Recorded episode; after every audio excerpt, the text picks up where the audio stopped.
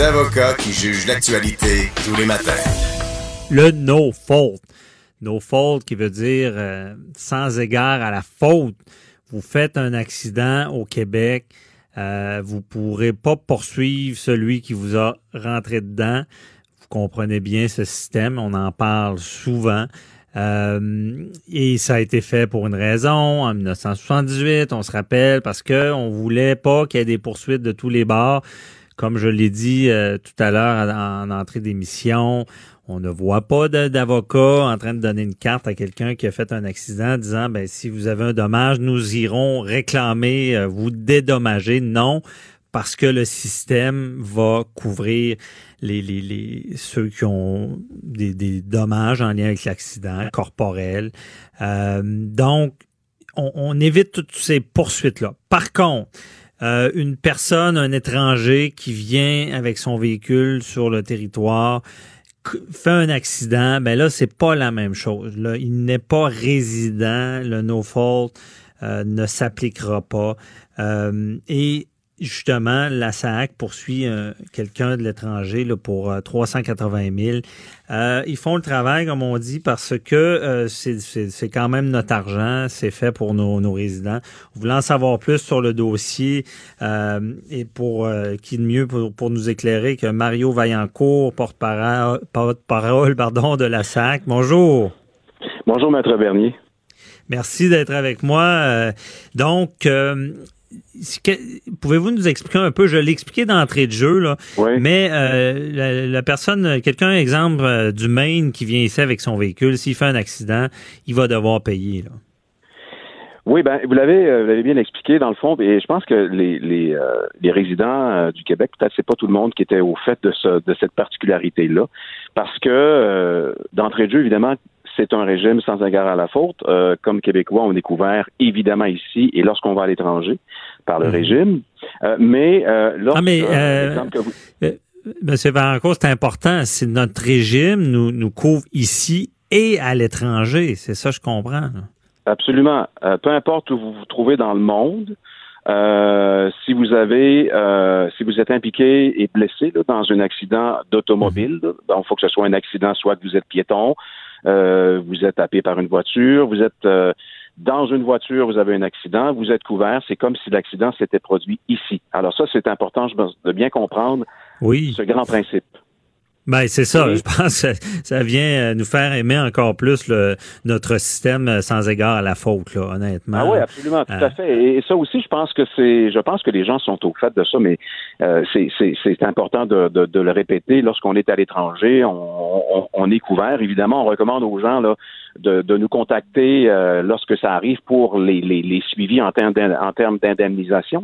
Mais ben oui, mais moi, cordonnier mal chaussée, j'ai, me semble, j'avais comme dans la tête c'est mes assurances voyage qui protégeaient ça. Mais euh, c'est bien de le rappeler. Ben, c'est sûr que là, on parle d'accident de voiture, mais si vous mhm. avez, évidemment, les gens comprennent qu'ils doivent avoir une assurance. Euh, s'ils ont, par exemple, un ennui de santé, là. ça, évidemment, on comprend très bien que lorsqu'on va aux États-Unis, et il faut se protéger. Euh, il faut avoir une assurance euh, suffisante parce que on est susceptible, évidemment, lorsqu'on va avec notre voiture dans le Maine ou dans le Vermont ou dans le Connecticut, euh, si on a un accident, on peut être poursuivi. Alors, au niveau civil, il faut avoir une responsabilité. Mais sur l'aspect des dommages corporels, la Société de l'assurance automobile vous couvre. OK.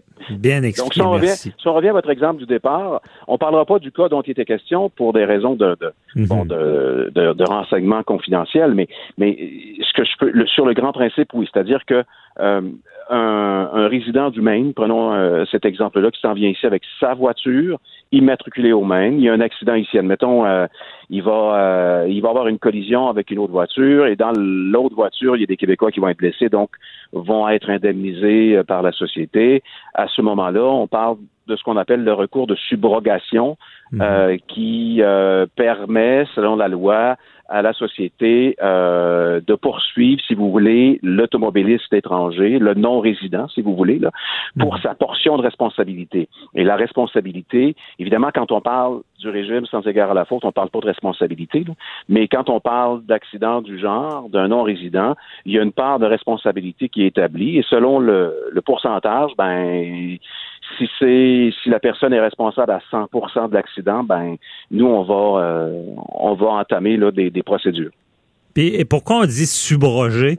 Vous vous subrogez à la place de la personne que vous indemnisez? Ben, écoutez, ça, c'est sûr que dans moi, je suis capable de vous expliquer le grand principe, mais euh, n'étant pas avocat moi-même, mais c'est sûr que sur le grand principe, c'est la, la, la, société euh, donc peut euh, aller aller chercher des sommes auprès de ces automobilistes-là et non résidents qui sont ici.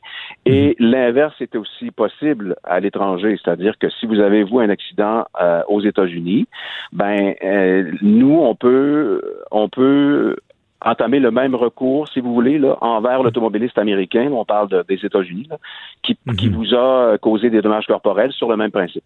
Ben bien dit. On va, on va faire un travail d'équipe. Je vais aller sur le bout encore plus judiciaire. Subroger, ce qui veut dire que théoriquement, la personne qui a des droits, c'est euh, le, celui qui a été euh, la victime, celui qui, qui, a eu le dommage. Donc, en temps normal, vous avez un accident, vous pourriez poursuivre. Mais vu qu'il y a un régime de nos forts et que c'est payé par vous, la SAC, donc, euh, moi, je suis payé et vous, ben, la SAC va se subroger, va prendre la place de la personne qui a l'intérêt pour poursuivre et va poursuivre à l'étranger.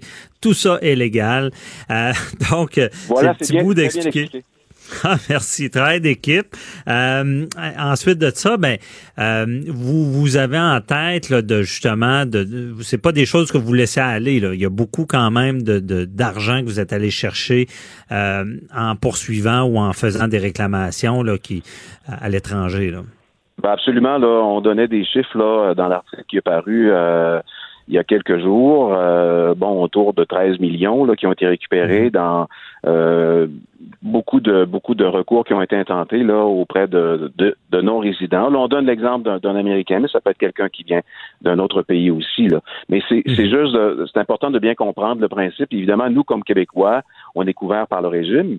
Mais si un étranger arrive ici, un non-résident arrive ici avec sa voiture, et, ce qu'il faut, ce qu'il faut spécifier, c'est que le non-résident, s'il est à bord, je sais pas moi, il vient, vous avez, vous avez quelqu'un euh, qui vient chez vous, euh, un résident du Maine, vous, vous allez en ville avec votre voiture, vous avez un accident, ben la personne va être couverte parce que l'accident survient dans une dans un automobile immatriculé au Québec. OK, on comprend bien. Donc, c'est ça. C'est vraiment, il faut, si le véhicule est immatriculé d'ailleurs, là, c'est là qu'il peut avoir une responsabilité. Et par contre, dont l'exemple d'un touriste qui va louer une voiture, là, il va être couvert aussi, je pense.